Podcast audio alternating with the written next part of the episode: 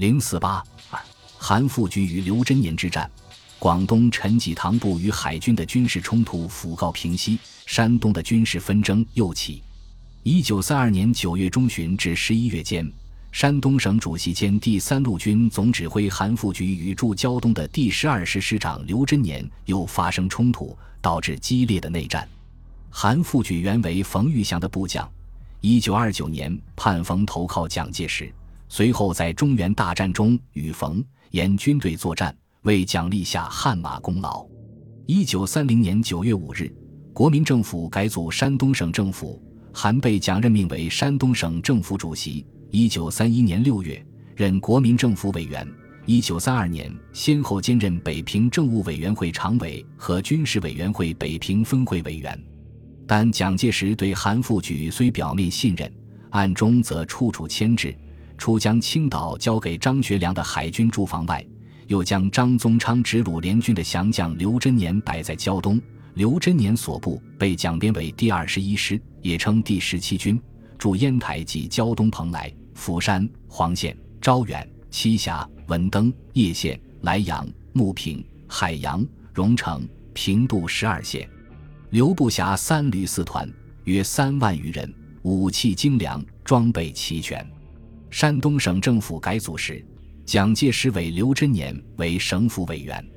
蒋此举意在以交流监视，牵制鲁韩。韩复榘虽为山东省主席，但所辖地区比较贫瘠，鲁南和鲁西又多土匪，农村经济遭到极大破坏，特别是缺乏海口，无法将土产输出换取武器装备。在韩统治区之南，有刘志指挥的蒋军嫡系部队十余万人，控制于徐海、开封，因而韩蒋之间矛盾重重。为摆脱孤立，韩也暗向张学良拉拢合作。首要问题是，韩要谋求统一和称霸山东，自难容一山二虎，因此交流成为韩的心腹之患。况且刘还时刻梦想冲出胶东，取韩而代之。这两个军阀之间的矛盾，最终导致兵戎相见。刘真年所居之胶东，是山东省的富庶地区，又有出海口，收入较多。留在辖区内自行收税，拒绝向省府上缴分文。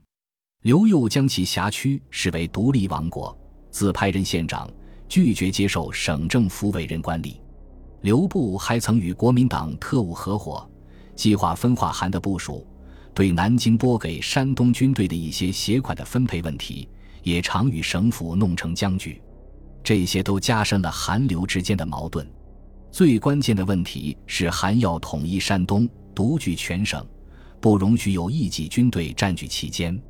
韩复榘在给南京的通电中曾公开声称：“防区已称山东之辖地，其人民亦山东之不民，复举责任所关，义无旁贷，焉敢放弃？”自取千由，韩刘之战是韩复榘首先发动的，却打着为民请命的旗号。刘真年为准备战争，对胶东人民强派苛捐杂税，横征暴敛，加重了对人民的搜刮，田赋赋捐多至几十种，甚至用绑票的方法榨取勒索巨款，还在辖区内抢拉壮丁，招兵买马，民众怨声载道。其实，在韩的统治区内也有类似情况。中共山东省委曾揭露说，刘真年连年来是横征暴敛、招兵买马，不独在烟台称王称霸，并且时时想冲开胶东。他们时时有火并的可能与准备，因此他们不得不加紧人民的剥削。近来山东的苛捐杂税，较之张宗昌时代为尤甚。韩复榘找到了刘真年可供借题发挥的口实，大肆渲染，在给南京政府的通电中宣称：“复榘为民请命，为解除人民痛苦起见，适当驱逐此僚，以救民命。”他的省政府所属厅长们在通电中也罗列刘真年的五大罪状，即把持民政、扰乱财政、破坏建设、摧残教育、捐削实业。一九三二年八九月间。胶东民众酝酿揭起反抗刘真年科包的斗争，韩故意敕令镇压。此时，胶东土匪也乘机而起，韩以协同剿匪为名，派部队前往胶东。刘真年看出韩复榘来者不善，也调兵遣将，准备迎击韩部的突然袭击。于是，韩部到刘防区剿匪遭拒，便成为韩刘之战的导火线。九月中旬，韩复榘在潍县、高密一带聚集了第三路军约五万余人，做出准备进攻的态势。九月十六日晨，韩由济南亲赴为县都师。与此同时，刘真年部在沙河、平度、昌邑一带布防，严阵以待。一九三二年九月十七日夜间。韩部在昌邑首先向刘部发起进攻，韩刘之战爆发。韩军兵分两路，韩钦率第二十师三个主力旅为左翼，沿燕为汽车路前进，直扑叶县。曹福林任右翼总指挥，率其第二十九师三个旅渡来河进攻平度，拟与韩至烟台会师。韩刘两军九月十七日在昌邑维和沿线接触后，刘军很快退守叶县与平度。韩都师追抵叶县，韩复榘对刘真年用兵是先斩后奏。战争爆发后的第二天，即九月十八日，韩向南京政府发出巧电，以为民请命为由，状告刘真年。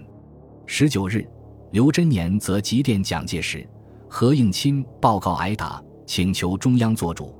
韩刘战争突发，蒋世先并未察觉，十九日特电令双方立即停战。静候中央处置。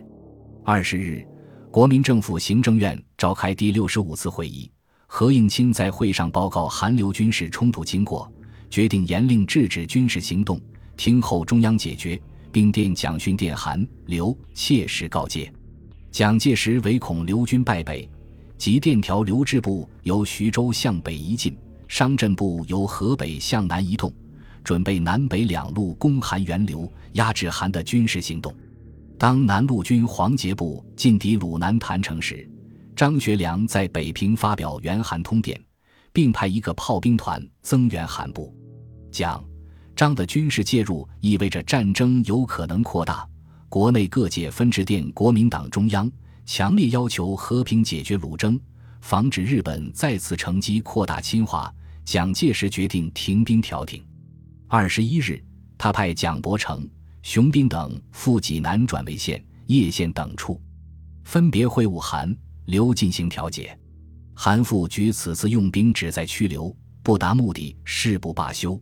他并不理会蒋、和的电令，继续进攻。九月二十三日，韩、刘两军主力在叶县外围激战，随后刘军退入城内固守。曹福林率右路军与刘军在平度开战后。刘军也收缩战线，退入莱阳城固守，但双方为争取舆论支持，都做出一些和平姿态。九月二十三日，韩向南京发出样电，表示愿意停止军事行动，听候中央处理。二十四日，韩撤回一些部队，并于当天回到济南。二十七日，韩又发出庆电，声称此次行动乃为应胶东人民之请命，为国家弥此乱源。仓促间使出万不得已，为进兵攻留自请处分。刘真年也于二十三日晚将兵力撤出烟台，收缩至栖霞，利用当地四面皆山、极易固守的条件，伺机再战。九月二十四日，张学良的海军进驻烟台，韩复榘也派骑兵持烟台接防，并委派了胶东八个县的县长。至此，刘军的地盘仅有栖霞、莱阳、叶县。牟平四县，同时韩派省府委员张悦赴庐山觐见蒋介石，商请解决山东问题的具体办法。蒋介石向张悦提出山东问题的三项办法：缩小刘部的防区，刘真年将胶东行政权交山东省政府，由山东省府每月拨刘师十四万元军饷。韩德熙后于九月二十七日夜致电蒋。说明刘师已损失殆尽，无保留必要。三十日，蒋以军事委员会名义决定，令刘军缩小防区，韩军后撤，由中央派蒋伯成赴前线监督执行。双方因胜负未见分晓，均不愿善罢甘休。十月上旬起，韩刘两军不断在叶县、莱阳激战，双方炮战甚烈。